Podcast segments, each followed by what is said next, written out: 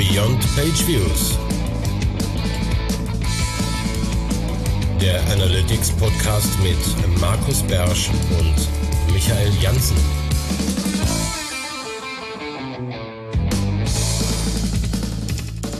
Herzlich willkommen zur besonderen Beyond Pages Folge hier dein Lieblings-Analytics-Podcast. Davon gehen wir aus.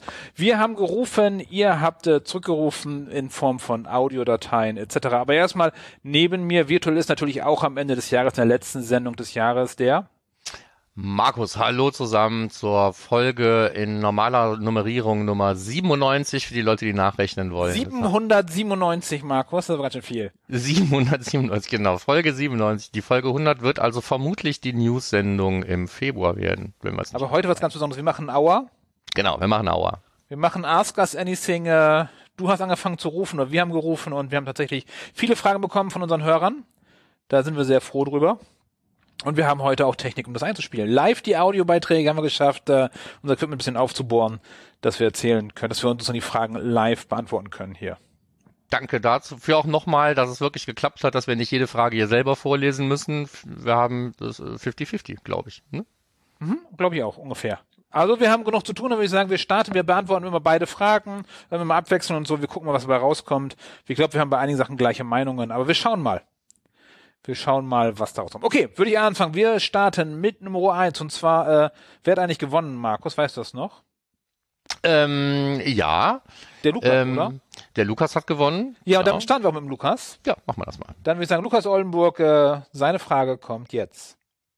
Guten Tag, Herr Professor Dr. H.T. Berst. Du hast jetzt ja den Super Award bei den Analytics Pioneers gewonnen. Und den hast du dir auch redlich verdient. Und Herr Professor Dr. Jansen, ebenfalls. Vielen Dank ähm, für eure tollen Podcast-Folgen. Dank euch muss ich mich selber nicht mehr auf dem Laufenden halten. ja, ich habe eine einfache und schwere Frage. Das Thema Google Analytics Alternativen oder andere Optionen. Alternative klingt ja immer gleich nach 100% Ersatz. Dieses Thema wird ja zurzeit rauf und runter gebetet, äh, spätestens seit der GA4 Product Manager den Kunden die Schuld daran gegeben hat, dass der Sunset-Termin von GA3 nochmal um ein Jahr verschoben wird für 360 Kunden. Äh, Markus hat zu dem Thema Optionen neben GA ja auch schon geschrieben. Äh, was ist denn eure Lieblingsoption? Und damit es nicht in so eine ja, hängt ab von XYZ, A, B, C, D, E, F, G, H, J, K, L, M, N, P Diskussion ähm, abdriftet, äh, gebe ich mal drei, gebe ich mal ein paar Faktoren vor. Was würdet ihr in folgender Situation empfehlen? Stellt euch vor, es ist eine Organisation in Deutschland, die ist derzeit auf Universal Analytics, hat ein hohes Datenschutzbewusstsein und schon mehrere nette Austausche mit der Landesdatenschutzbehörde. Äh, für sie ist es aber wichtig, zumindest Reichweite und Performance von E-Mail und anderen Kampagnen auszuweisen weil sie mit Partnern zusammenarbeiten, die diese Daten natürlich dann für die Erfolgskontrolle wollen. Derzeit fehlt dank Content Manager schon die Hälfte vom Traffic. Ähm, sie haben nur wenig Tech-Kapazitäten in-house. Sie haben keine internen Web-Analysten. Sie haben nur wenig Geld für dauerhaften, intensiven externen Support. Also sowas wie Maintain von einem serverseitigen Setup wäre schon wirklich hart an der Grenze. Was würdet ihr empfehlen? Vielen Dank für eure Meinung und weiterhin gutes Podcasten. So, das war unsere erste Frage. Markus, fang du mal an. Was meinst du dazu? Hm, ich hätte dich jetzt bitten wollen, dass du anfängst, aber okay, gut, dann mach kein, ich. kein Problem. Nö, kann ich auch, kann ich auch, kein Problem. Ähm, ich hätte da keine Alternative. Dafür kenne ich mich zu wenig aus. Ich habe mich tatsächlich komplett auf äh, GA spezialisiert. Links und rechts schaue ich relativ wenig Oberfläche, sich da nichts empfehlen könnte. Und äh, das Problem halt bei Webanalyse, bei Erfolgskontrolle ist ja mit einem extrem eingeschränkten Budget, äh, mit keinen Kapazitäten intern, ist das aktuell echt schwer geworden, finde ich. Ja, stimmt schon. Und jetzt kommt dein Fall. Also von mir aus, ich würde sagen, vielen Dank. Also wenn das bei uns in der Firma ankommt, würde die Anfrage, würde ich sagen, vielen Dank. Wir können euch nicht helfen. Würde ich wahrscheinlich zu dir schicken, Markus. Und was würdest du dann sagen? Ich würde dann wahrscheinlich sagen, aufgrund der Tatsache, dass die ja wirklich wenig brauchen. Die brauchen aggregierte Kanalerfolgskontrolle. Ja, vielleicht brauchen die nicht mal Zahlen auf Event-Ebene, dass man sagt, wenn man es jetzt speichert, braucht man es tatsächlich nur aggregiert. Ne? So, also wenn diese Tech-Hürde nicht zu groß wäre, wäre meine erste Lösung eigentlich zu sagen, ich, ich erhebe, sammle Daten irgendwie selber und mache mir daraus dann eben meine eigenen ähm, Übersichten, die ich brauche.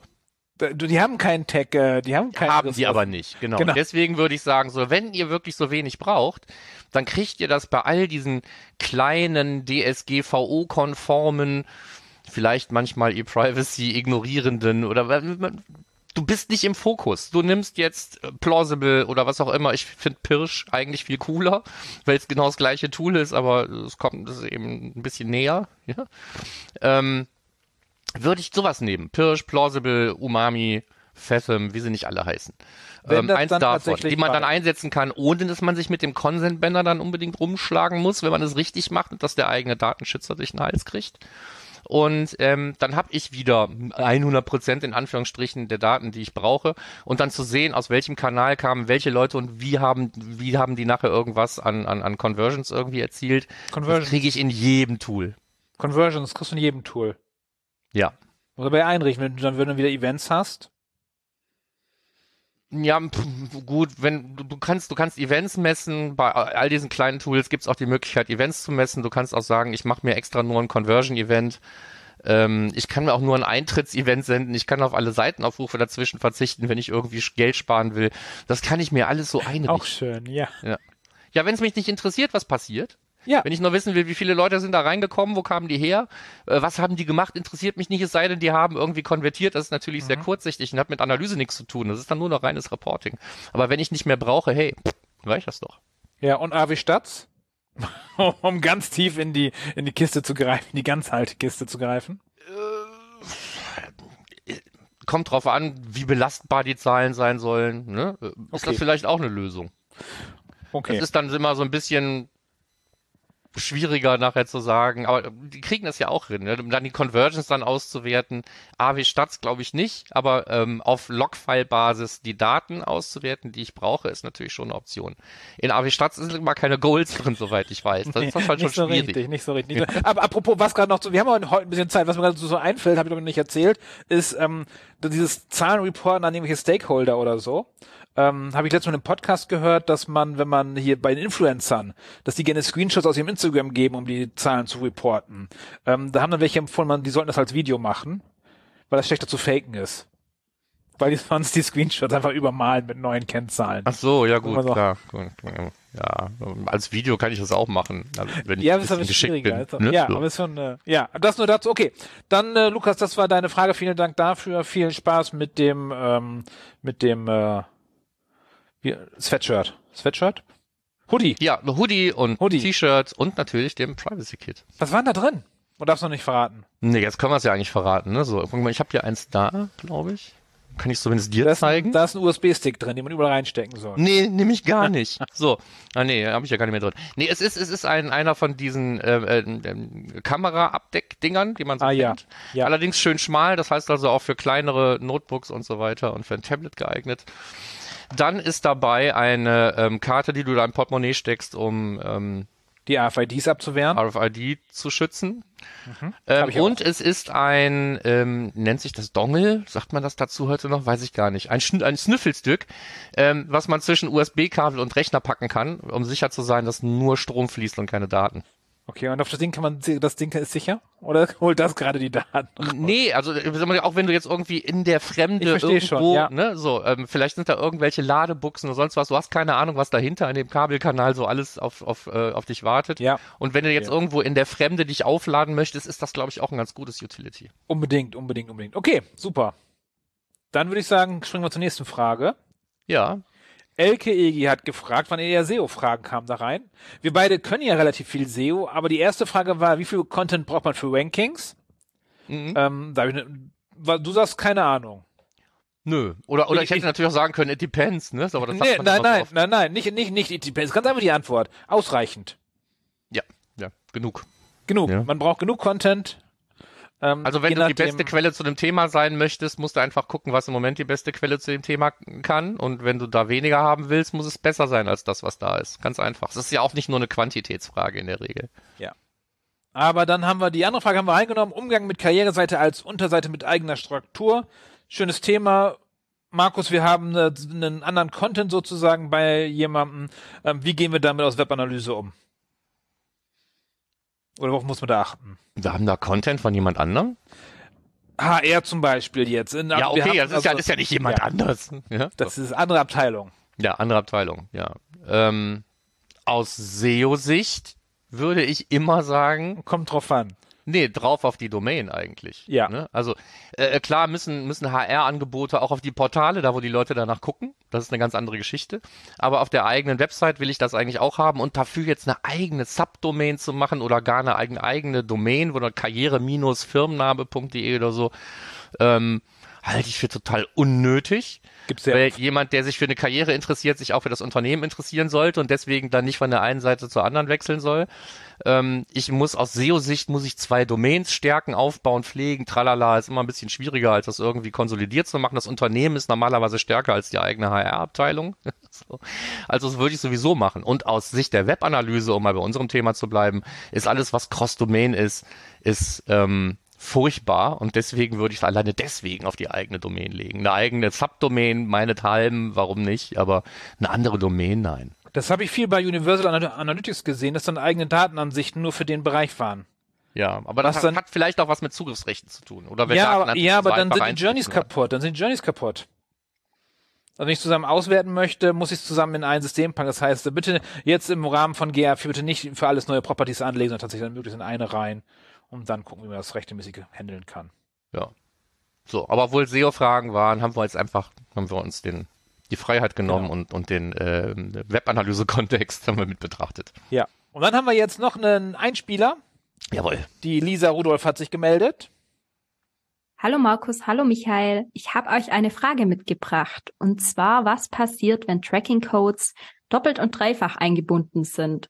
Und da spreche ich nicht davon, dass einmal Google Analytics 4 und einmal Universal Analytics eingebunden ist, sondern tatsächlich zum Beispiel Universal Analytics drei oder viermal, weil es in irgendwelchen WordPress-Plugins noch drinne hängt, dann noch über den Google Tag Manager, dann noch übers Cookie-Banner und Kommt es sich da irgendwie in die Quere oder kann man das einfach so lassen? Habt ihr da Erfahrungen damit?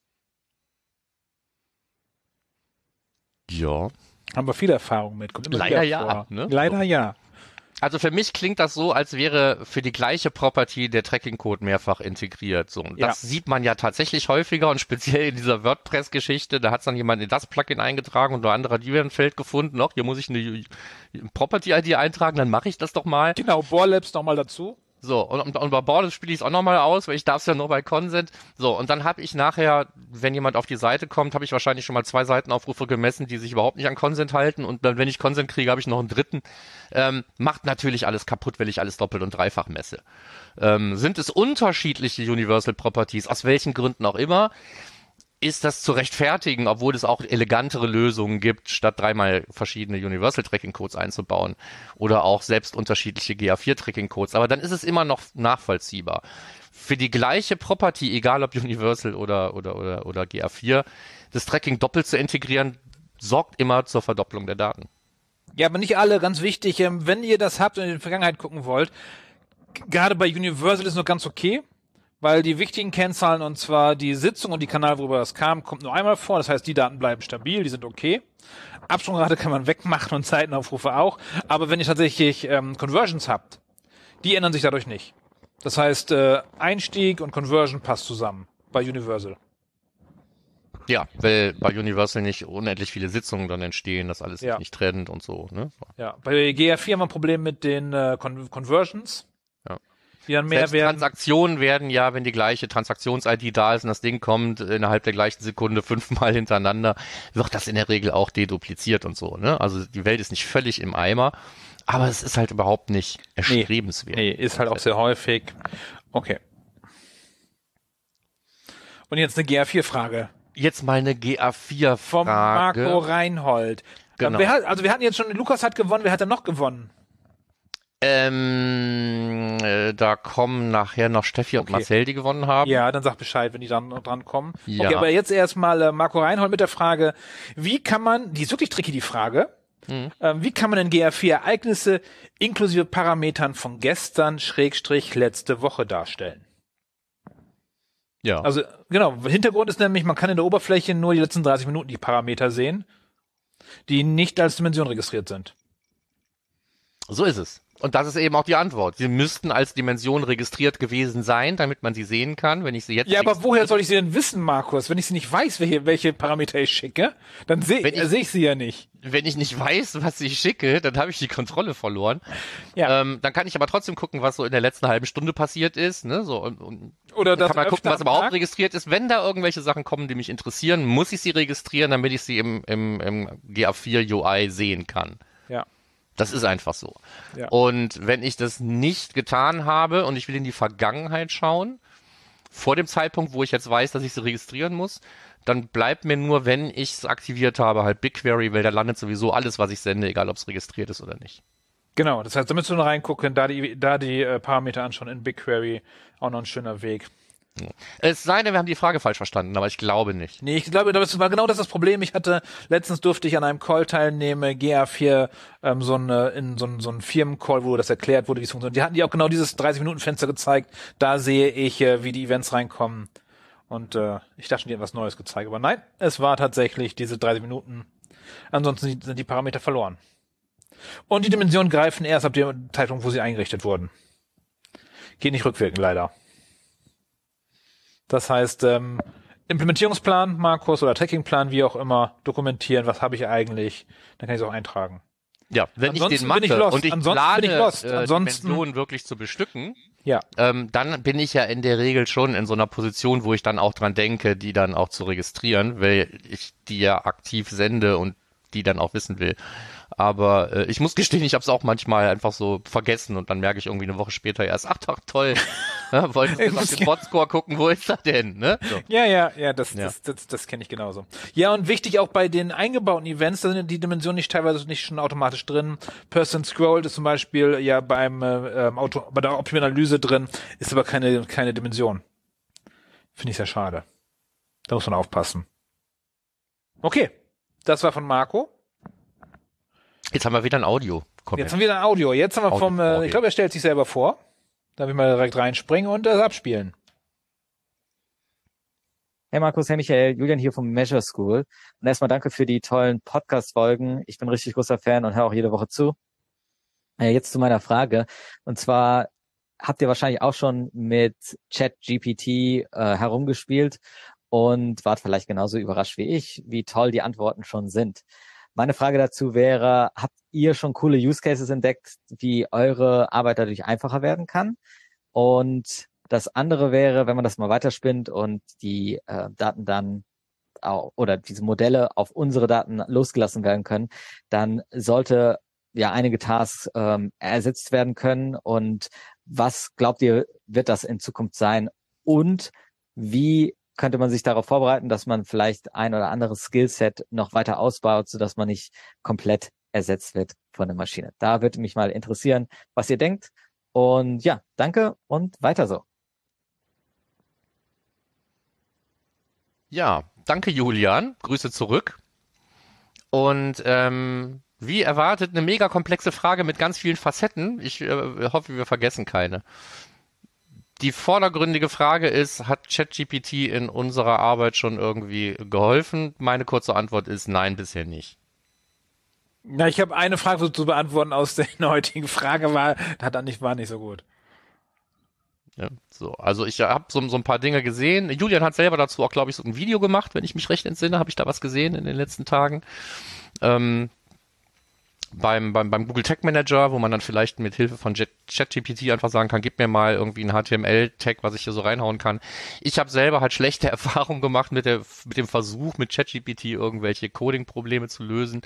Aber wie bei allen Dingen, ähm, äh, denken wir an die Roboter, ne? Die ersten, als die äh, kamen, äh, selbst von, von, von äh, irgendwas Dynamics, haben wir gesagt, oh, die dreh dich einfach um und dann ist gut. Heute werden sie dich einholen und umboxen. Ähm, ist alles nur eine Frage der Zeit. Und ähm, eine andere Teilfrage ist ja, wird vielleicht unsere Arbeit durch KI irgendwann mittelfristig einfacher oder vielleicht werden wir sogar obsolet? Das ist ja jetzt nicht erst seit ChatGPT eine Frage, das konnte man sich vorher auch schon fragen. Es gibt ja auch schon seit längerer Zeit Ansätze mit Basis, auf Basis von maschinellem Lernen oder künstlicher Intelligenz oder wie auch immer, jedenfalls nicht rein regelbasiert, Auswertungen zu machen ähm, innerhalb von Tools. Da gibt's diese ganzen äh, Alerting-Systeme, auch gerade bei Google, da ist ja ganz viel Machine Learning drin, überhaupt ist in GA4 ganz viel Machine Learning drin. Und ähm, auch in Tools, die Daten jenseits von Google Analytics oder anderen Datenerhebungstools dann eben über die Schnittstellen auslesen und daraus irgendwas machen. Da gibt's ja auch welche. Da hatten wir auch schon mal ein oder zwei Tooltips in vergangenen Sendungen, wo man sich Reports schicken kann, die dann menschenlesbar sind, statt einfach nur so ein blöder Anomalie-Report und so. Ähm, das ist jetzt vielleicht auch alles noch nicht so super hilfreich, aber wir sind eben da vielleicht auch eher noch am Anfang. Das, das wird sich in fünf Jahren ganz anders anfühlen, glaube ich.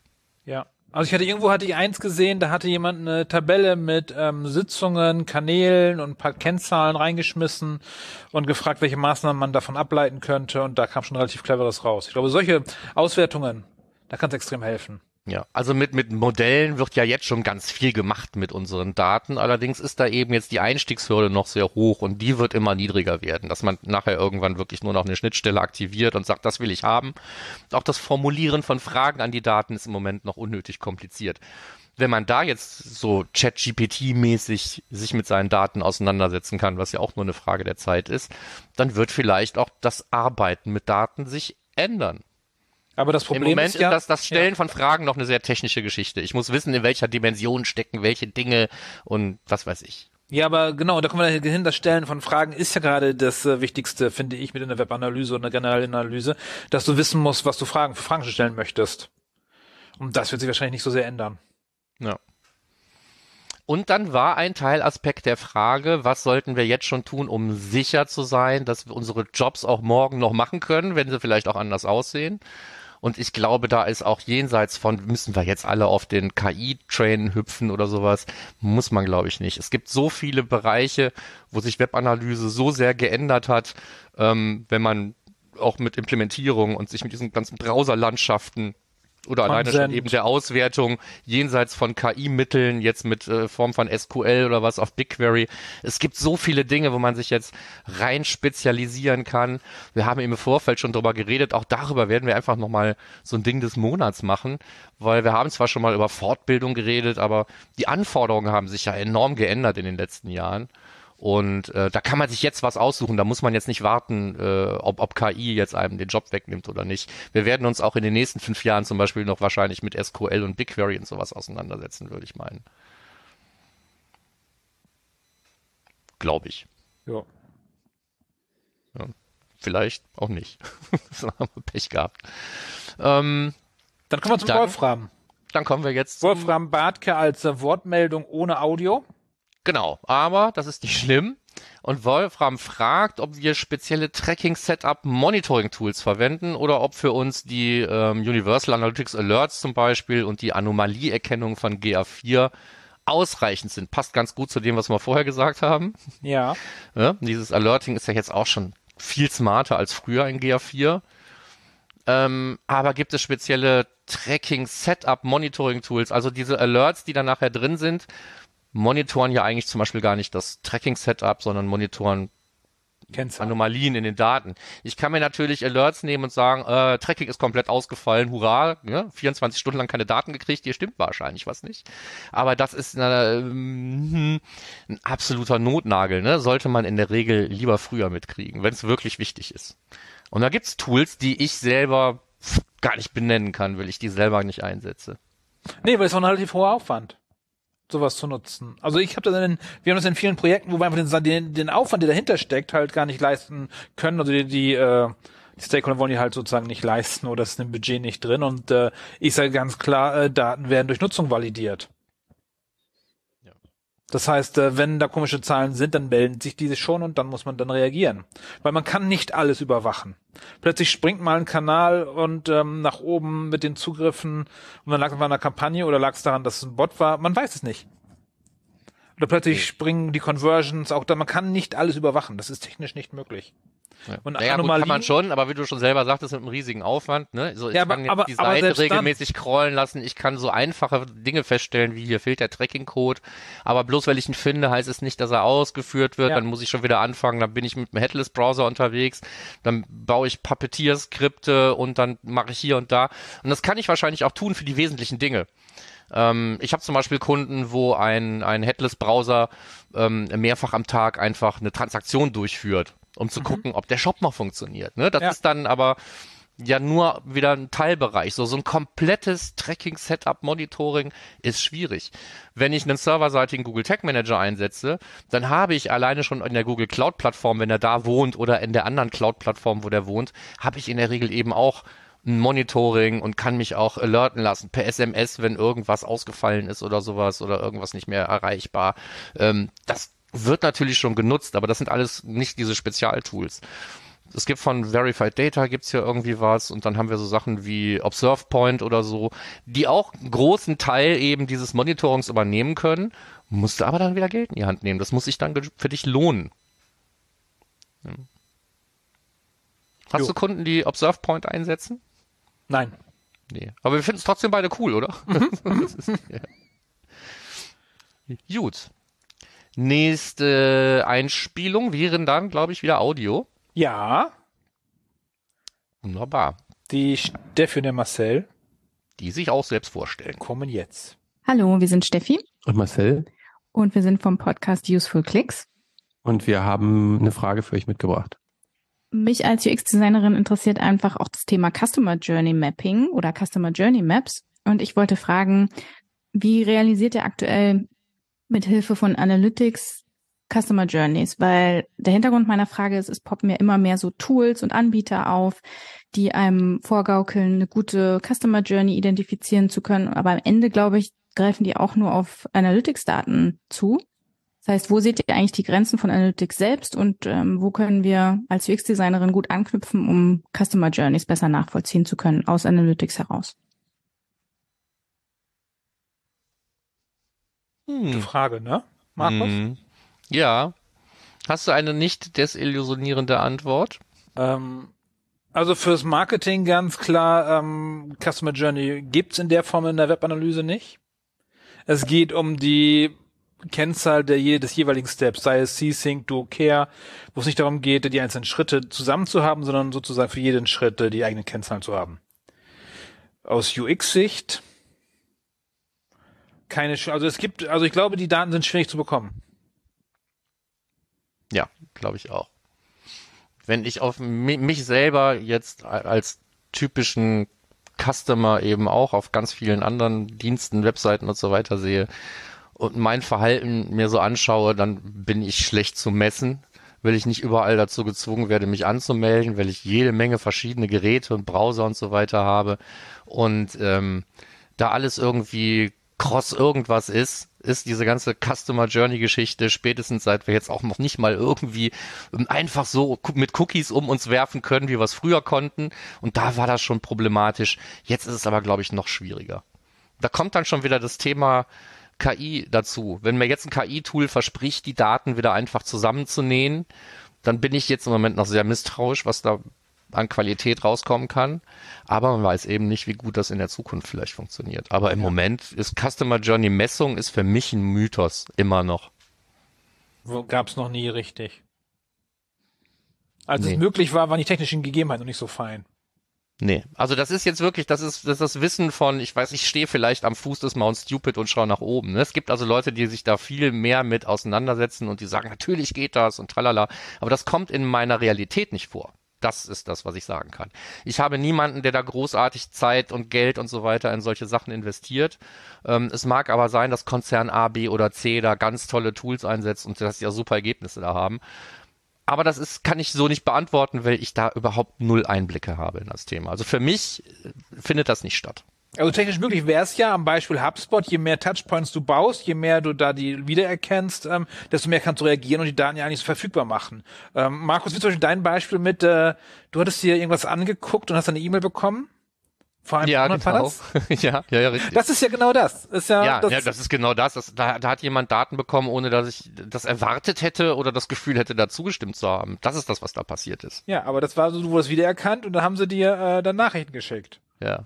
Das hat auch Tableau mal vorher. Seitdem mache ich das nicht mehr. Ich glaube, das Tableau war das, wo ich dann auch mir ein Video angeguckt habe und eine halbe Stunde später kam, hey, hast du noch Fragen zum Video? Sag ich, nein, ich mag euch nicht. Ich möchte euch nicht. Ja. Aber da, wie gesagt, das ist einfach. Ne? Das war eine Plattform, auf der ich angemeldet war. Mhm. Und wenn ich auf deren Marketplace irgendwie agiere und ich schaue mir ein Angebot von jemandem an, dann steht es denen natürlich frei, das mit dem Anbieter zu teilen. Ich fand es nur nicht in Ordnung. Ach so, war noch ein fremder Anbieter, der der dann geschrieben hat. Ja, also um, um so, das, das- Kind mal beim Namen zu nennen. So, ich war bei Snowplow auf dem Marketplace, wo man sich ja Daten umsonst ziehen und teilweise eben kaufen und sonst irgendwas, ne, so. Und ähm, da gab es ein kostenloses Angebot, aber nicht jedes kostenlose Angebot kannst du einfach direkt auf Get Data klicken. Da gibt's dann welche, da gibt's dann noch Formulare. Und das, was ich gesehen hatte, war irgendwas, bla bla, SimilarWeb. Ne? So, wie ich ja sowieso gefressen habe. Und ähm, dann bin ich da auf dieses, da habe ich gedacht, oh, die Daten ziehst du jetzt mal, da kannst du ein bisschen rumwühlen. Bin dann aber vor so ein Formular gelaufen, habe gesehen, ach, jetzt musst du hier erstmal ein Formular ausfüllen. Nee, mein Lied kriegen die nicht zum 28. Mal. Habe das Formular geschlossen und habe weitergemacht mit dem, was ich da machen wollte. Und zwei Tage später kriegte ich dann von Similar, ja, wir haben gesehen, dass du uns die, du unsere Daten angeschaut hast und wir haben hier auch ganz tolle Angebote und willst du nicht mal und schniggel die Schnack. Fand ich kacke. Ach, das hatte ich gar nicht mitbekommen, dass das sozusagen noch ein anderer Anbieter war. Das ist sozusagen der Nein, das war Snow, das war, das war dann SimilarWeb und ich war Okay, bei gut. Snowplow das hat nichts miteinander zu tun, so Okay, gesehen. okay, okay, Ja. okay, okay, okay. Aber vielleicht hast du mit dem Klicken des Fensters hier irgendwas akzeptiert oder so. Nachdem du da das zugeklickt hast, ich hast du aufgemacht, ein Formular gesehen, habe es zugemacht. Also wenn, die, Okay. wenn die mich da irgendwie in, in Zustimmung reingefudelt haben, dann herzlichen Glückwunsch. Aber das, hat, das war nicht informiert. Ja. Okay. Dann hätten wir jetzt mal noch eine zweite Frage von Steffi und Marcel. Genau. Und die kommt jetzt. Mich interessiert, ob ihr schon mal Projekte hattet, wo ihr Design messbar gemacht habt. Also klassischerweise würde man ja Design im AB-Testing gegeneinander testen, aber mich interessiert, ob es irgendwie so eine Art KPI gab, wo ihr den Einfluss von Design schon mal gemessen habt. Content-Vermessung ähm, hattet ihr ja schon mal gezeigt und vorgestellt. Bei Design habe ich bisher noch nichts gehört. Würde mich einfach mal interessieren, ähm, wie, man, wie ihr das angehen würdet. Wir würden uns freuen, wenn ihr vielleicht eine der beiden Fragen beantworten könntet. Ciao. Wir beantworten sogar beide Fragen. Okay, Markus, was meinst du? Ähm, Content-Vermessung oder Design-Vermessung? Unterschied? Ähm, ja, mit Sicherheit. Die Frage ist nur, ähm, Was ist die weil Frage? ja schon ausgeschlossen wurde, dass wir jetzt über AB-Tests reden. Ich glaube ja immer, dass Design hat ja für mich immer was mit Veränderungen oder sowas zu tun, für einen Relaunch oder sonst was. Es gibt ja meistens schon irgendwas. Und wenn nicht, dann baut man was Neues und hat da auch irgendwie ein Design. Und wenn ich wissen will, welchen Einfluss das hat, kann ich es ja nur messen, indem ich irgendwelche Veränderungen herbeiführe und gucke, ob sich dadurch irgendwelche Kennzahlen ändern. Und die Kennzahlen, die ich dann da messen kann, sind die gleichen, die ich habe, wenn ich keine Designänderung gemacht habe, nämlich warum ist der Content da? Wenn er hauptsächlich gelesen werden soll, ist es dann halt Content-Erfassung. Wenn er hauptsächlich dazu dienen soll, Leute in den Shop zu führen, ähm, dann kann das Design äh, oder die Platzierung von Elementen natürlich einen enormen Einfluss haben, ob dieses Ziel erreicht wird oder nicht. Aber das teste ich dann ja in der Regel. Oder ich äh, baue was um und gucke, ob es sich danach verändert hat, wenn ich keine Zeit habe zum Testen oder keinen Traffic dafür. Aber ähm, den Einfluss von Design generell zu messen, ähm, wüsste ich gar nicht, wo ich ansetzen sollte, weil ich nicht weiß, was der generelle Einfluss von Design ist. Also entweder kann ich was sehen oder nicht. Na, die Frage fehlt halt dafür. Also, also, also nur Design messen kann man halt nicht, sondern tatsächlich, was ist das Ziel, mit- die, der beabsichtigt wird, und das hast du ja schon gesagt. Ähm, es gibt eine Kennzahl und die wird beeinflusst. Dazu passt ganz gut, finde ich, statt AB-Test Lean Analytics. Ähm, Build, Measure, Learn. Ähm, vorher messen, was, was, wie ist die Kennzahl jetzt und wie verändert sie sich. Aber ja, und das reicht eigentlich. Da muss man gar nichts äh, fancy irgendwas machen, sondern tatsächlich einfach äh, einbauen, gucken, was passiert. Wobei Design natürlich auch Einfluss hat auf ganz viele andere Faktoren, Ladezeiten und so weiter. Ne? So, also kann ja auch sein, dass das Design viel besser eigentlich seinen Zweck erfüllt, aber durch andere Nebeneffekte dann nicht so toll performt. Aber das sind ja die gleichen Probleme, die ich in jedem AB-Test habe. Das Ausschließen von irgendwelchen Variablen, an die ich nicht gedacht habe. Ja, gut. Das sind dann unsere Antworten auf die beiden Fragen. Ja, vielen Dank, Steffi und Marcel. Und dann kommen wir zum Arne. Ja, Arne ist auch Audio. Haben wir, haben wir, ja, Hallo dann. Markus, hallo Michael. Meine Fragen sind einfache. Was war die erfolgreichste Analytics-Lösung für Kunden oder Kunden, die ihr erdacht, entworfen, installiert habt, für euch oder für die Kunden und warum? Ich Ja. finde ja erfolgreich schwierig zu definieren. Also, wenn wir was implementieren, wir sind dann erfolgreich, wenn gute Daten erfasst werden. Das ist schon Erfolg genug. Ja, ich habe Scherz, Scherz, scherzweise habe ich mir als Antwort notiert, ich könnte es dir sagen, aber dann müsste ich dich töten. Ähm, also es gibt Dinge, von denen ich finde, dass die sehr erfolgreich waren im Sinne der Aufgabenstellung, wie man es umgesetzt hat, die dann aber, weiß ich nicht, unter NDA oder sonst was stattgefunden haben und wir dann hier einfach jetzt nicht drüber reden.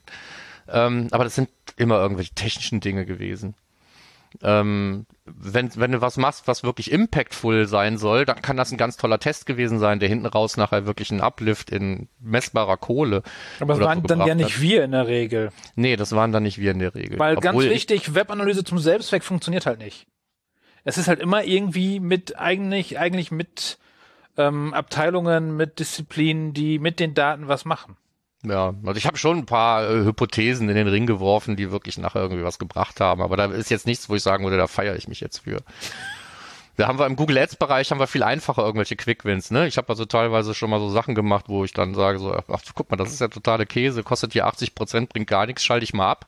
Zack, fertig. Ja, Ja, aber- fertig, aber- ne? so, das war aber ein enormer Erfolg, ne? Wir, wir, haben- wir haben Natürlich. dann, wir haben, wir haben Zehntausende Euro im Monat gespart, ohne dass hinten raus irgendwie Bottomline irgendwas weggebrochen wäre. Das Ja, ist ja. dann schon irgendwie der Aber das ist halt nicht Analytics. Nee, das ist nicht Analytics. Aber du, du kannst, wenn du in Analytics so einen Kanal findest zum Beispiel, ne, du sagst, oh, guck mal, Tabula, das kann man mal abschalten. Ähm, das wäre jetzt zum Beispiel auch was. Ja. Hab ich jetzt Tabula gesagt? Entschuldigung. Nee, nee, wollt- nee, nee, nee, Ich du wollte hast- nicht immer Criteo sagen. Nee, nee, du, du hast, du hast Outbrain Outbrain. gesagt, glaube ich. So. Und Arne, der übrigens auch zu den Gewinnern gehört, muss ich ja sagen, Ja.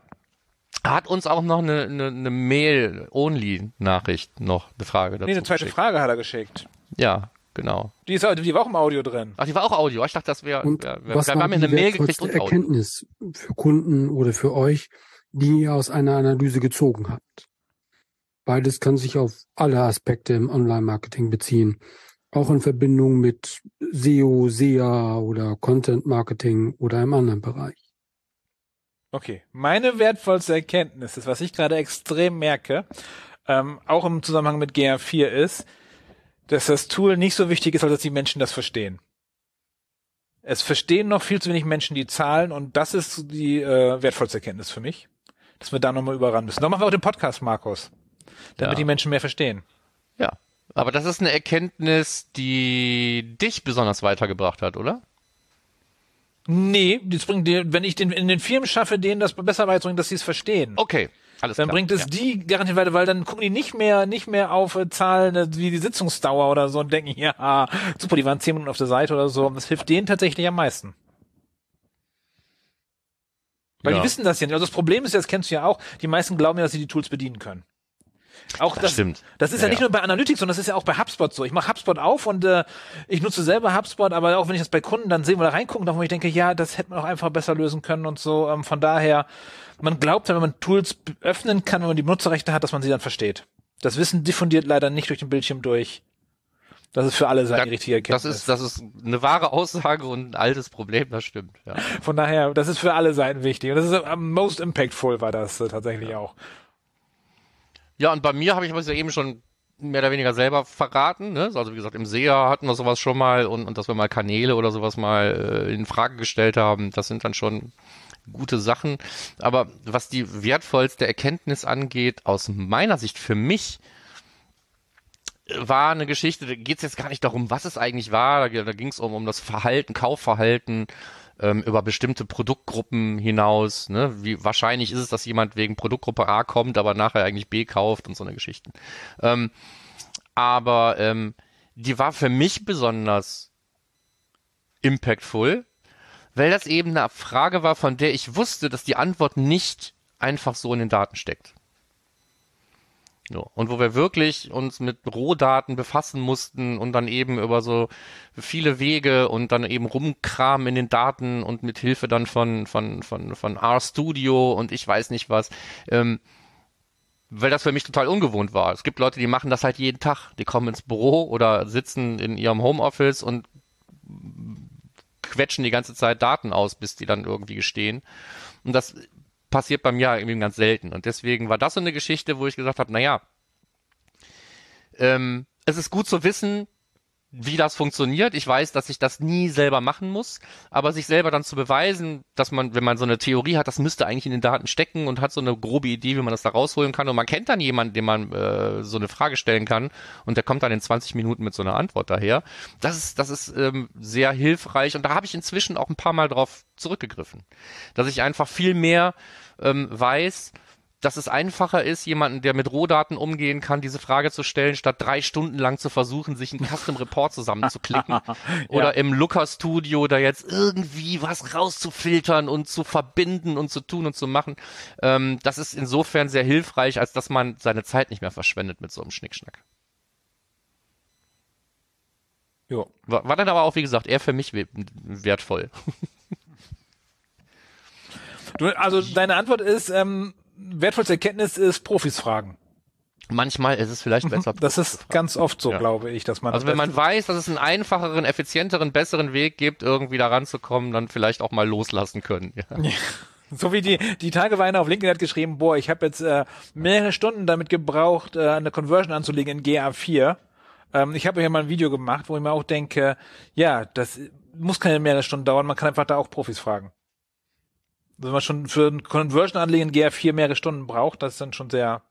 Ja, also da, da die Zeit kann man ähm, in, in, in, in einen Kurs besser investieren. zum Beispiel, zum ja. Beispiel. Oder die Doku lesen vier Stunden lang, dann halten wir uns auch raus und nicht nur über Try and Error. Egal. So, wir haben kurz umgestellt, Markus, falls du bitte nicht aktualisiert hat. Ähm, Geht mit B weiter. Ja. Da war äh, vorher, J war da vorher damit wir kein Audio haben. So, damit wir ein bisschen Abwechslung haben, mal Audio, mal keine Audio, äh, kommt jetzt äh, von Bernhard Lukas kommen zwei Fragen an den Markus Bersch zum Thema Google Ads. Nummer eins ist, kann man GA4 Audiences in Google Ads benutzen, ohne Google Signal zu aktivieren? Markus? Ich glaube nicht. Ich auch nicht. Nee. Ich wüsste nicht, wie es gehen soll. Also vielleicht geht es schon, wenn es Audiences sind, die nicht auf der Website basieren. Ne? Also ich kann ja auch Audiences hochladen und so. Ne? So, dann ja. Aber nee, da steht GR, nicht die Frage. Ja. GR4 Audiences steht aber ja. Ja, ja. Das ja, stimmt, kannst, wie, kriegst du, wie kriegst du sonst verknüpft? Ja, nein, wahrscheinlich nicht. Ich glaube nicht. Und dann unter genau welchen Umständen kann man GA4 Website-Messwerte in Google Ads nutzen? Und du, da, du bist Google Ads hier, du bist Google Ads. Ja, äh, ich vermute dahinter. HubSpot-Fragen zu mir? ich vermute dahinter eine, ein, ein Problem, dass es irgendwie nicht geht, auf das ich aber selber noch nie gestoßen bin. Also man muss es ja an beiden Seiten aktivieren. Ne? Es nutzt also zum Beispiel nichts, wenn ich einfach nur in äh, von Google Analytics aus irgendwie die Schnittstelle öffne und ich aktiviere aber nicht den Import von Daten von einer bestimmten Datenansicht zum Beispiel, wenn wir von Universal reden. Das ist jetzt bei GA4 wieder so ein bisschen anders, aber im Großen und Ganzen muss ich an beiden Seiten diese, diese, diese Schnittstelle konfigurieren. Damit ich auf der einen Seite zum Beispiel in Form von Universal sage, so diese Daten irgendwie da raus oder auch sowas wie ähm, Conversions oder Transaktionen fließen ja nicht automatisch bloß, weil ich so eine Schnittstelle mache. Dann muss ich schon noch in die Conversions hingehen, muss einen Import anlegen und muss dann sagen, ich möchte Ziele oder Transaktionen aus dieser oder jener Universal oder GA4 Property in mein Konto reinnehmen. Aber darum ging es ja nicht, ging ja speziell um diese Website-Messwerte. Wann immer ich an beiden Seiten die Schnittstelle so konfiguriert habe, wie ich das gerne hätte, hatte ich immer die Wahl, die Option dann auch die Google Analytics 4 oder Google Analytics Universal Analytics Messwerte einzulesen in den entsprechenden Berichten, wo das geht. Es geht ja nicht überall, aber den meisten dann schon. Also wenn ich jetzt auf Kampagnenebene oder Anzeigengruppen oder Keyword-Ebene sowas bin, dann sehe ich diese Daten. Wenn das bei dir nicht der Fall ist, guck nochmal nach, ob du wirklich an beiden Seiten alles so konfiguriert hast, wie du es gerne haben möchtest. Und wenn das nicht funktioniert und es ist GA4, ist es wahrscheinlich einfach ein Fehler. Würde mich nicht wundern. Ja, und- und da auch hab viele ich- Dinge, die nicht so richtig geil funktionieren. Und äh, da habe ich äh, einen äh, Tipp gehabt. Da habe ich einen, habe ich einen Tipp gehabt. Habe ich äh, Werde ich einen Äh, Tipp gehabt haben? von äh, von von Hans Joachim war das, oder? Ähm, äh, der gesagt hat, äh, wenn das nicht funktioniert mit Google Ads und Google Analytics, dann einfach nochmal alles trennen und nochmal neu machen. Ja, okay. Kannst. Das war so der der Tipp, den er da gegeben hat. Dann hauen wir den nochmal an top. Aber wie ich ja eingangs schon gesagt habe, ich hatte da noch nie wirklich ein Problem. Wenn, äh, dann habe ich immer irgendwas vergessen. Wenn da irgendwas nichts war, nicht zu sehen war. Äh, gut. Und, um, ja, dann hätten also, wir jetzt um, wieder den voll, Audio, um, um sagst den vollen Namen zu sagen, Hans Joachim Hauschild. Ja. Äh, genau. Bist hier nochmal genannt. So, haben wir da wieder Audio? Hm. Dann würde ich sagen, Mats ab. Hallo Markus, hallo Michael. Ihr beide seid ja schon eine ganze Weile in der Analysewelt unterwegs und ich bin mir sicher, dass ihr über die Jahre viel vermeintlich heißen Scheiß habt kommen und gehen sehen. Da ist meine Frage, was basierend auf eurer Erfahrung jeweils die Top 5 Soft- und Hard Skills sind, die euch dabei helfen und geholfen haben, relevant und erfolgreich zu bleiben, weiterhin Spaß an eurer Tätigkeit zu haben und die ihr dementsprechend anderen WebAnalystInnen mit auf den Weg geben könnt, um nachhaltig in der Branche Fuß zu fassen. Lieben Dank für diese Fragesendung. Habt einen schönen Jahresausklang und liebe Grüße von Julia. Danke, Julia. Danke, liebe Grüße zurück. Äh, Ich habe mal meine Top 5 aufgeschrieben. Auch in der Reihenfolge gewertet. Und es sind, glaube ich, Soft- und Hard Skills. Insofern Ja. sollte das die Frage beantworten. Ja, also, aber wir können mal vorweg, also Nummer eins, was dann, was es nicht ist, First Mover muss man nicht sein, oder? Nee. Wahrscheinlich nicht, nein. So wie heute hatte ich irgendwie einen LinkedIn-Stream gesehen, wo jemand sagte, sein größter Fehler war, dass er gedacht hat, dass äh, Yandex Metrika äh, durchbrechender Erfolg wird. Das war Miko, oder? Ja, war- genau, genau.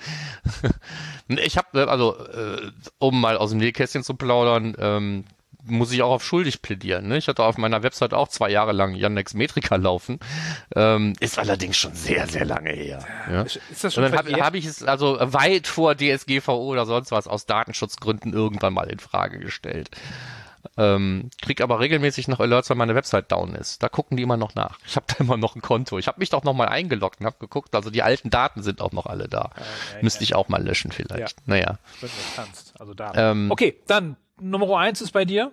Nummer eins ist bei mir Neugier. Ja. Ich glaube, das ist auch egal, ob man eher so wie ich auf der Implementierungsseite oder hier so Datenqualitätsseite äh, steht, genauso wie du, ähm, oder ob man jetzt jemand ist, der wirklich ganz viel mit den Daten arbeitet. Neugier hilft super. Ja. Unbedingt. Ja. Bin ich dabei. Wer war bei mir auf Platz zwei? Wunderbar. So, bei mir auf Platz zwei ist das Thema Vermeidung von Tunnelblick.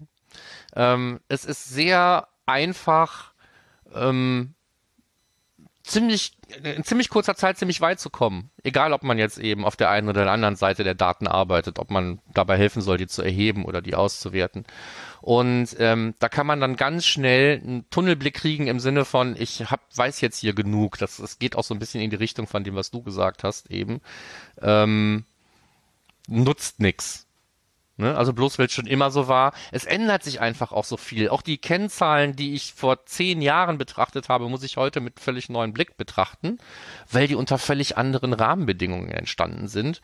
Und ähm, deswegen kann ich nicht immer mit so einem Tunnelblick durch meine Arbeit laufen und nicht sehen, was rechts und links passiert. Deswegen habe ich es dahinter nochmal genannt, so Beyond the Tellerrand. Also man muss einfach über den Tellerrand hinausschauen und selbst das, was man immer schon als Routine gemacht hat, regelmäßig hinterfragen, ob das in der Form noch valide ist. Das Ja. ist, glaube ich, ein Ding, was in, gerade in unserem Bereich, also wenn es irgendwie um, an die Schnittstelle von Marketing und Technik geht, ist das immer super wichtig. Bin ich, bin ich bei dir. Obwohl ich frage mich noch, was, was das für ein Skill ist, wenn man was vermeidet. Was der Skill bei Vermeidung von Tunnelblick ist. Weil überlege ich gerade. Ja, man könnte jetzt sagen, ist ja auch wieder Neugier. Das glaube ich aber nicht. Also man kann auch wenig neugierig sein, aber trotzdem offen für, für Veränderung. Ja. Ja, so. Ja, offen für Veränderung, das ist schön. Ja, sehr Ja. schön. Und ähm, das dritte ist, man braucht gerade in unserem Bereich ein tief, nicht tiefgreifendes, aber ein grundlegendes Verständnis dafür, wie die Dinge funktionieren. Ähm, Dinge. Wenn die Dinge, mit denen wir uns befassen. Wie die werden die Daten erhoben, unter welchen Rahmenbedingungen werden die erhoben, wie funktioniert das Ganze überhaupt, wie entstehen die nachher in dem Tool, in dem ich sie mir anschaue, ähm, was ist da auf dem Weg von der Website bis in das Tool nachher passiert, was kann ich noch damit machen, was kann ich da nicht mit tun. Ja. Ähm, das sind die, wo, die Sachen, wo ich merke, dass da regelmäßig einfach super drüber gestolpert wird. Ja. Man wird dann mit Google Analytics in so einen Kurs reingeworfen und dann heißt hier, guck mal hier, funktioniert dieser Report und jener Report. Und man hat am Ende des Tages dann das Gefühl, die Leute haben überhaupt keine Ahnung, wie die Daten herkommen. Und dann kommt das wieder mit den zwei Nachkommastellen und so. Das sieht alles immer so super exakt aus. Ja. Und ähm, da steckt, glaube ich, auch ganz viel Missverständnispotenzial drin. Und deswegen glaube ich, selbst auf Platz drei, obwohl es vielleicht nicht der super wichtigste Skill ist, aber wenn man nicht wissen will, wie die Dinge grundsätzlich funktionieren, man muss nicht alles verstehen, man muss jetzt hier nicht äh, äh, äh, Teilchenphysiker sein. Aber ähm, Es reicht schon, wie ich es bei mir nenne in meiner Liste, technisches Verständnis. genau. Also da viel Programmieren auf jeden Fall dabei oder pro programmatisches Denken. Aber es hilft auch, für mich gehört zum technischen Verständnis auch, wie funktioniert HTML. Das hilft schon mal enorm. Da sind wir schon mal ganz einen Schritt weiter, wenn wir wissen, wie so eine Website funktioniert, wie so ein Browser funktioniert. Äh, wie funktioniert JavaScript, SQL, Regex, die Tools, die ich benutze, dass ich verstehe, dass Technik auch tatsächlich irgendwie funktionieren muss und nicht nur einfach die Daten aus dem Nichts kommen. Also wie zum Beispiel ich schon mal in, in, äh, in einem Kurs war, wo jemand sagte, hey, ich habe doch jetzt ähm, Analytics äh, eingerichtet, das Konto angelegt, wieso kommen da keine Daten rein? Bei der Search-Konsole kommen ja auch Daten rein von alleine. Ja, die kommen die eben nicht von alleine, die werden halt nur auf anderem Weg erhoben. ne? Ja, ja, aber, Aber du bist aber nicht Teil von davon, Außen, ne? Von außen äh, kommen die von alleine rein. Und wieso geht Ge- Google Analytics nicht auch so? Ja. Ja. von daher technisches Verständnis bei mir auch da, wenn du das, aber du sagst auch, bei mir ist da, bei dir, wie Dinge funktionieren, schon Ja. anders gefasst. Okay, Ja. Platz Nummer vier bei dir? Ja, verschwimmt so ein bisschen dann mit dem, was du gerade gesagt hast. Also für, bei mir persönlich eben auch durch, mein, durch meine Historie das Thema Entwicklung, Programmierung im weitesten Sinne, ähm, hilft mir natürlich jeden Tag. Ja. Also ich kann halt irgendwie äh, Probleme auf eine ganz bestimmte Art und Weise betrachten und kann versuchen, die dann auch im Kopf schon irgendwie mit Lösungsansätzen zu versehen, weil ich das von der Pike auf gelernt habe und ich viele Jahre lang nichts anderes gemacht habe, als Software zu entwickeln. Ähm, ich will jetzt nicht sagen, Leute, geht hin und ähm, werdet Softwareentwickler, aber mal so reinschnuppern in so einen JavaScript-Kurs oder so oder wenigstens, wie du selber schon gesagt hast, so ein bisschen HTML oder min minimale CSS-Kenntnisse helfen normalerweise heute auch schon jedem Marketer. Unbedingt, unbedingt. Und mein Platz fünf ist das Thema, man muss auch ein bisschen Freude am Kommunizieren haben. Man kann einen reinen Analysejob haben und alles irgendwie, aber auch wenn man es nur per E-Mail rausschickt, ist es immer noch Kommunikation. Ja. Also es nutzt nichts, wenn ich dir, wenn ich super Insights rauskriege und ich schaffe es nicht, die dahin zu bringen, wo sie nachher auch einen Ja. Impact haben. Tue Gutes Ähm, und rede drüber. Genau, ja, so. Und äh, ich habe halt eine Freude am Kommunizieren, sonst würden wir auch keinen Podcast machen und so, ne? Das ist dann schon hilfreich. Und man muss sich jetzt auch nicht irgendwie auf Konferenzen unbedingt auf die Bühne stellen oder so, auch wenn ich das jedem empfehlen kann, weil wenn man sich vorbereitet, lernt man immer was. Aber ähm, überhaupt zu kommunizieren, sei es über Probleme und deren Lösungen, die Lösungen nie vergessen, nur über Probleme kommunizieren ist scheiße. Ähm, und du musst eben auch, weil, weil das so eine Schnittstellengeschichte ist, wo du vielleicht mit SEOs redest, mit Marketingleuten, mit diesen und mit jenen Leuten und so weiter. Wenn du mit denen reden willst, das ist halt verdammt nochmal Kommunikation. Und wenn du jetzt ein sehr introvertierter Mensch bist, ähm, ist es vielleicht nicht der beste Job für dich. Klar kann man das lernen, aber wenn man sich, muss man sich immer überwinden, weiß ich nicht. Also ähm, wenn ich nicht gerne kommuniziere, ist das, wäre das, das, deswegen steht's mit auf meiner Liste. Aber brauchst du das nicht eigentlich aktuell in jedem Job, dass du kommunizierst? Und du schon sagst, dann mach das nicht. Was soll ich denn dann machen? Soll ich dann, äh, Es gibt sehr viele, sehr ähm, mechanische, ha- handwerkliche Jobs oder ich kann auch äh, in kreativen Berufen arbeiten, ohne dass ich mit überhaupt jemandem reden muss. bin ich mir nicht Ähm, sicher. Designer? Designer geredet mit niemandem, dann kommt ein Produkt, was Egal, das Designer führt- vielleicht nicht, aber dann bist du halt Bildhauer oder was weiß ich. Also da gibt es bestimmt Der Leute, hat doch auch die, einen die, Markt. die drei der Tage auch lang seine Sachen loswerden. ja, aber Egal, egal, okay, du hast deine fünf Punkte voll, ich hätte noch einen dazu. Ja, So, Bei meinen fünften war noch Marketing und Businesswissen dabei. Also es hilft zu verstehen, was ein ROAS ist oder was ein, was ein ROI ist oder was ähm, eine Conversion ist oder warum Conversions gemessen werden oder Micro-Conversions. Das ist nicht zwingend Webanalyse, sondern zu wissen, warum, warum wollen die eigentlich diese ganzen Daten haben, hilft halt enorm. Ja. So, genau, das ist so ein Basisgrundschatz. Ja. Ne? Businesswissen, ich hatte jetzt erst schon gedacht, du meinst irgendwelches Domänenwissen, ne? Das ist ja auch mal so unser Problem. Das, das, das hilft auch nochmal. Was wollen die eigentlich? Warum, Ja, warum, ne? warum brauchen, wieso brauchen die das? Äh, ja. Ja, ne? also Nee, je nachdem, wenn man jetzt in verschiedenen Industrien unterwegs ist und größere und kleinere Unternehmen und nicht alle haben die gleichen Ziele und so. Das ist natürlich, wenn ich in einem Unternehmen bin und weiß ganz genau, wie funktioniert das Unternehmen, was ist der das ist der, der Kernvorteil des Angebots, wie, Ja. wie ticken die Kunden und so weiter. Das ist, das kann man alles von außen ganz schlecht irgendwie aufholen. Aber deswegen gibt's ja auch so viele Leute, die sehr erfolgreich in-house arbeiten und vielleicht auch nicht so viel kommunizieren. Aber ähm, Das kann sein. Ja, aber ähm, Julia, vielen Dank für die Frage. Auf jeden Fall ist das eine ähnliche Frage, wie wir auch bald im Ding des Monats lösen wollen. genau. Ähm, was muss ich lernen, was kann ich lernen, damit ich äh, erfolgreich in der Webanalyse sein kann? So, und dann hätten wir jetzt noch als Abschluss den Marathon von Benedikt Schramm. Genau. Ich habe eben auch vergessen, glaube ich, zu sagen, der Bernhard Lukas gehört ja auch mit auf die Gewinnerliste. Okay. Hat man dann alle genannt? Ich glaube schon. Ja. Gut. Der Benedikt Strand, der hätte eigentlich einen Fleißpreis kriegen müssen. Wenn er so viele Fragen eingesendet hat, versuchen wir jetzt dann vergleichsweise schnell. Haben, wir- haben wir denn noch Zeit für heute, für eine letzte Folge? ja, wir haben so, so beim Stündchen ungefähr, würde ich Ja, sagen. das ne? ist gut. Stündchen ist gut. Ja. So, schaffen wir trotzdem. Okay, Markus, Ähm, Markus, wie lautet äh, deine Metapher zum Google Consent Mode, die du im Podcast nicht aussprechen wolltest? Fragt ben Benedikt als erste Frage. Ja, ähm, hier haben wir ein Missverständnis. Also das, was ich in Jena gesagt habe, habe ich im Podcast nicht wiederholt. Warum ausgerechnet da? Das klingt jetzt wirklich so ein bisschen wie so eine Regierungserklärung, die keiner glaubt. Aber warum es da jetzt ein Loch gab in dem nachher produzierten Podcast, ich habe keine Ahnung. Man hat mir nur gesagt, es gibt so ein 30 Sekunden Loch und wir hätten gerne alle gehört, was du da gesagt hast. Ich weiß nicht mehr, was ich Okay. da gesagt habe, aber ich habe nicht verraten, was ich in Jena gesagt Ja, habe. wir müssen vielleicht mehr Qualitätskontrolle machen und durchhören die Podcasts nochmal. Ja, es kommt immer wieder Pannen. Du ke- kennst das doch. Wir haben so eine Ja. kleine Geschichte. Aber ähm, dass ich den Consent Mode große Kacke finde, da mache ich ja keinen Hehl draus. Nee. So. Gut. Ja. ja. Aber was immer ich da gesagt habe, war eher harmlos. Ja. ja. Äh, nächste Frage. Welche Plattform, Tool ist eure favorisierte GA4-Alternative? Haben wir eben schon ein bisschen beantwortet. Und ist die Frage, was will man damit machen? Also es gibt viele Alternativen. Die Frage ist immer, was, wofür, wo, wofür benutzt du es und brauchst du eine Alternative? Spätestens dann, wenn ich Google Ads einbinde, kann ich auch gar Analytics nehmen. Ja, genau. Das ist dann, äh, ja. Also wenn man von den ganzen Alternativen eine rauspicken muss, würde ich sagen, Pivik Pro kommt einfach Universal am nächsten funktional von der Oberfläche her und sonst irgendwas. Aber das muss jetzt eben nicht sein, dass es für jeden die beste Lösung ist. Und jetzt eine schöne Frage, die mag ich. Welche Umsetzungsvariante eines Kontaktformulars lässt sich am zuverlässigsten tracken? Also mit Danke-Seite oder per nach erfolgreicher Absendung nachgeladener Bestätigung oder ähnliches?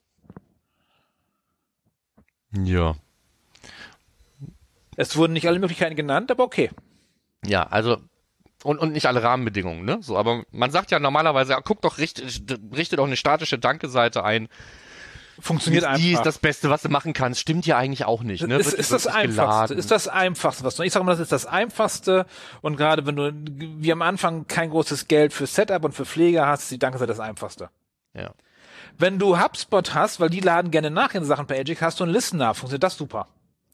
Es kommt auch darauf an, was hast du für eine Technologie. Und jetzt gerade für einen Kunden, der ist umgesetzt, ähm, äh, Server-Side. Also direkt, ähm, dass der Server schickt selber die Information, dass das Kontaktformular abgeschickt wurde und dann kommt wurde und dann sogar mit Double Opt-in, wenn der geschickt wurde, auch nochmal hinterher als Double Opt-in. Ja, sind gute Optionen, finde ich auch. Ähm, ansonsten, wenn es darum geht, dass es irgendein Ajax-Formular gibt und es gibt halt keine neue URL, also der Page-View reicht nicht, dann wissen wir, wir brauchen ein Ereignis und da gibt es dann halt verschiedene Möglichkeiten, so ein Ereignis zu integrieren. Bei den meisten Lösungen gibt es eben ir- irgendwelche Events oder Messages, die vielleicht gesendet werden. Ja. Ähm, oder es gibt ähm, äh, bei all diesen Kontaktformular-Dingern, die es dafür WordPress gibt, gibt es fast immer die Möglichkeit, irgendwie so einen Hook auszulösen, äh, der dafür sorgt, dass man was in den Data Layer schreiben kann. Wenn ich irgendwie das Ereignis, es ist etwas erfolgreich abgesendet worden, ähm, wenn ich das zuverlässig in den Data Layer kriege, ist das das Beste, was mir passieren kann. Und Ein wichtig. Data Layer Event Ja. habe mit Informationen, die ich nutzen kann, um was zu triggern. Die zweitbeste Lösung ist vielleicht so ein Visibility-Trigger von irgendwas. Mhm. Dann fange ich aber auch schon an, irgendwie mit CSS-Selektoren irgendwie rumzufummeln und Ja, aber wenn du. Bootstrap nutzt, geht das dann. Hast du dann so eine Infobox immer. Ja, genau. Du hast normalerweise etwas, von, wo du einen schlauen CSS-Lektor machen kannst, der nicht unbedingt auch noch an, an 33 Klassen des äh, äh, DOMs davor irgendwie hängt. Das geht. Markus, ich erinnere mich gerade, wir hatten in der letzten Folge hatten wir die Anleitung, wie man es am besten macht. Ja, Den stimmt. Verzeichnisbaum. Von daher. Bevor Aber das ist nicht mein, meine Lieblingslösung. Ne? So, so viel, so viel steht fest. Meine Lieblingslösung ist tatsächlich, wenn das System zurückmeldet, wie zum Beispiel jetzt als Hubspot zum Data Layer Push da rein. Genau. Lass es dir irgendwie in den Data Layer pushen und lass dir nicht einreden, dass das Plugin das nicht kann. Das können die alle, diese Ninja Forms Irgendwo, und WP Form genau. 7 und Contact Form 33 und wie sie nicht alle heißen. Contact Form 7 sowieso mit dem, mit dem Plugin, mit dem Google Tech Manager for WordPress. Ja, Spätestens das dann. sowieso. Genau. Ansonsten, ah, ich habe letztens äh, Marketing Cloud, kannst du auch. Bei der, hier Salesforce Marketing Cloud habe ich letztens auch geschafft, da kannst du dann äh, in ja, JavaScript reinschreiben in die Danke-Nachricht. Dann hast du da auch einen hier Data Layer Push. Ja, war, gut zu erfahren, dass bei Salesforce auch mal was funktioniert. Ähm, so, wir sind ja aber gemein heute. So, okay, nächste Frage vom, äh, vom Benedikt. Äh, betreut ihr Matomo-Installationen, die an Prem on-premise gehostet werden für Website mit viel Traffic? Beziehungsweise würdet ihr ein solches Setup empfehlen? Äh, ich nein. Ich mache kein Matomo. Also ich, ich mache es nicht. Ich mögen ist was anderes. Äh, Markus, wie sieht's bei dir aus? Äh, Ich habe ein paar Kunden, die Matomo einsetzen. Ähm, Viel Traffic? Mit viel Traffic eigentlich nur einen und der ist in der Admin-Hölle. Okay, We- weil das eine SQL-Datenbank ist oder? Ja, eigentlich ist es mehr so, die wollen da wirklich mit arbeiten und bei Matomo ist es ja so, dass du viele Dinge einfach dann zukaufen musst, ne, als, als Okay. Modul. Das ist völlig in Ordnung, aber wenn das eine abgedatet wird, dann funktioniert das andere nicht mehr und so weiter. Also man, da gibt's administrativ, gibt's da sehr viele Probleme. Ob die das selber verursachen, ob man das Ganze schlauer machen kann oder nicht, kann ich dir nicht sagen. Ich weiß aber, dass andere davon auch berichten. Also das scheint ein generelles Problem zu sein. Und wenn du viele Daten hast, ist es dann halt so, dass diese eine SQL Datenbank vielleicht nicht ideal ist, wenn sie nicht skaliert und so. Ähm, aber das, das sind alles technische Dinge, wo ich mich nie mit befasst habe, wie man ideal Matomo aufsetzt. Und ich glaube einfach, dass in diesem Fall, dass die davon entfernt sind, ein ideales technisches Setup zu haben. Aber ich bin nicht in der Lage, das äh, zu, zu, zu beurteilen. Und meine Versuche, die Leute dazu zu bringen, mal jemanden zu fragen, der sich damit auskennt, sind bisher auch gescheitert. Deswegen ist mein Mitleid auch begrenzt. Aber ich weiß, ähm, dass es nicht immer so einfach ist zu sagen, ich mache das jetzt hier einfach.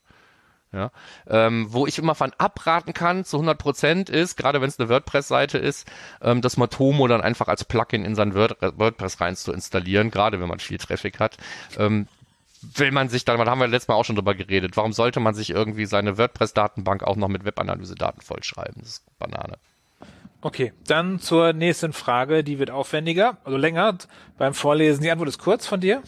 Die folgende Frage bezieht auf folgendes Szenario. Die Inhalte von Domain A wurden in Domain B überführt und das Tracking von Domain A im Anschluss eingestellt. Gibt es eine Möglichkeit, die Zahl der Sessions pro Monat beider Domains in einem Chart innerhalb eines Berichts in Lucas Studio darzustellen? Per Data Blending funktioniert das aus meiner Sicht nicht.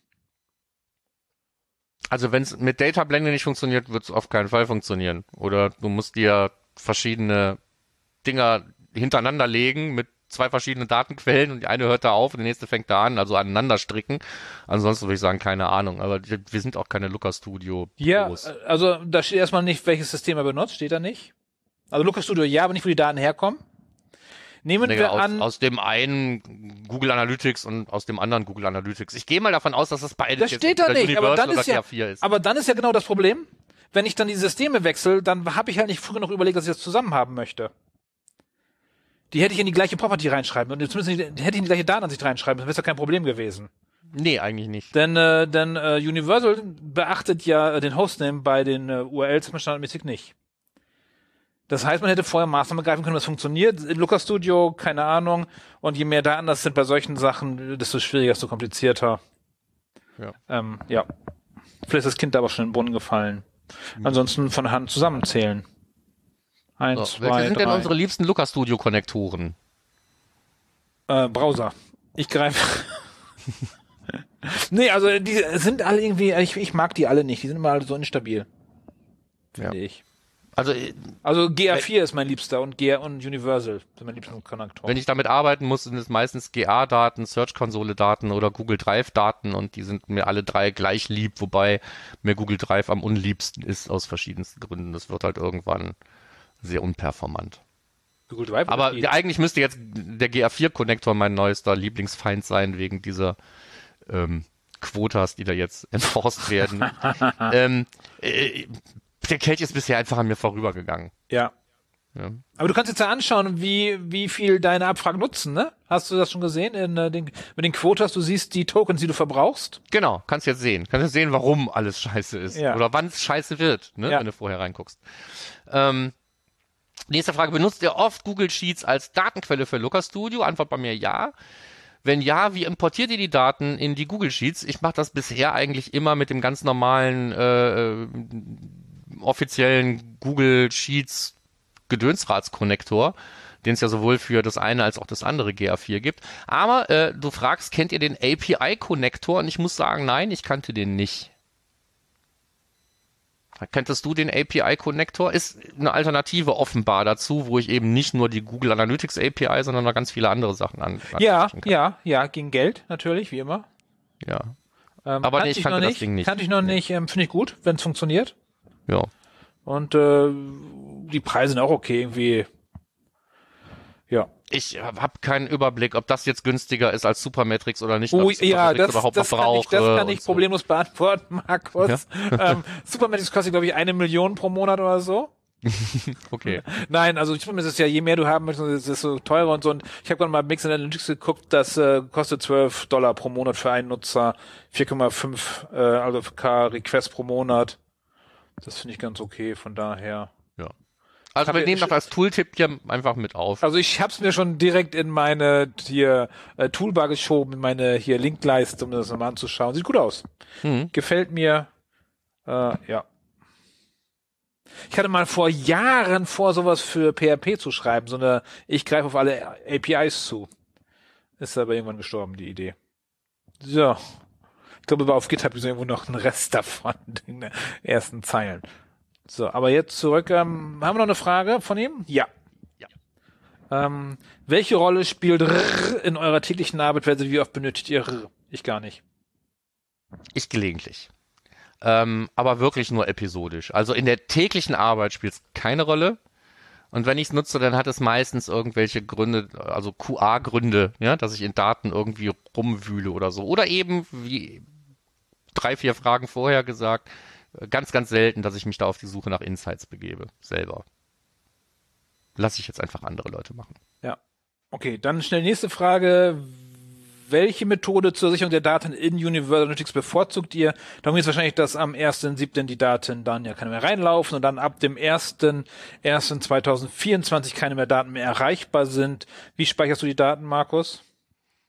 Ich speichere sie erstmal gar nicht, weil es mich total nicht interessiert. Ich werde mir da einfach so einen toten Dump irgendwie anlegen. Das wird wahrscheinlich bei mir in Google Drive oder so landen. Ähm, das ist wirklich eine Frage, die schreit nach It Depends, weil es kommt ja ganz drauf an, wie du jetzt mit den Daten arbeitest. Genau das beeinflusst die Antwort auf deine Frage. Wenn du ein kontinuierliches Reporting haben willst, musst du dir jetzt schon überlegen, ich meine, bei diesem Domainwechsel hat ja offensichtlich vorher niemand drüber nachgedacht, was, wie man mit Datenkontinuität irgendwie umgeht. Wenn ich weiß, welche Altdaten ich aus einem alten System in welcher Aggregationsstufe brauche, dann muss ich sie mir irgendwo hinlegen und das kann dann eben am Ende des Tages äh, Google Drive sein oder irgendeine SQL-Tabelle irgendwo in der Cloud oder wenn ich hauptsächlich mit BigQuery arbeite, würde ich mir wahrscheinlich eine BigQuery-Tabelle anlegen, wo diese Daten drin liegen, wenn ich sie jetzt nicht sowieso schon immer da drin gesammelt habe. Übrigens, Also, ja. It depends. Ja, ich kümmere mich da noch gar nicht drum. Weil aktuell verspricht Google noch, dass sie was anbieten werden, wie man die rausholen kann, die Daten. Ja. Ich würde da jetzt auch nicht so viel Zeit reinstecken. Ich Nee, würde weil mir, wir haben noch zwölf Monate Zeit. Ja, ich würde mir einen Plan B überlegen für den Fall, dass Google mir was anbietet, was mir nicht schmeckt, so dass ich weiß, so wenn jetzt dieser Tag kommt, dann drücke ich hier auf diesen Knopf und dann habe ich wenigstens die allerwichtigsten Daten, dass ich für die letzten fünf Jahre weiß, wie viele Besucher und Conversions und Umsatz hatte ich im Monat oder in der Woche oder am Tag. Das ist das, was ich meine. Wie granular brauche ich die Daten Ja. überhaupt? Macht schon einen Unterschied. Und ich kann sie ja. Ja. nicht einfach zusammenrechnen. Ich Nö. kann Nutzer von Stunden, Tage und Wochen, Monate nicht zusammenrechnen.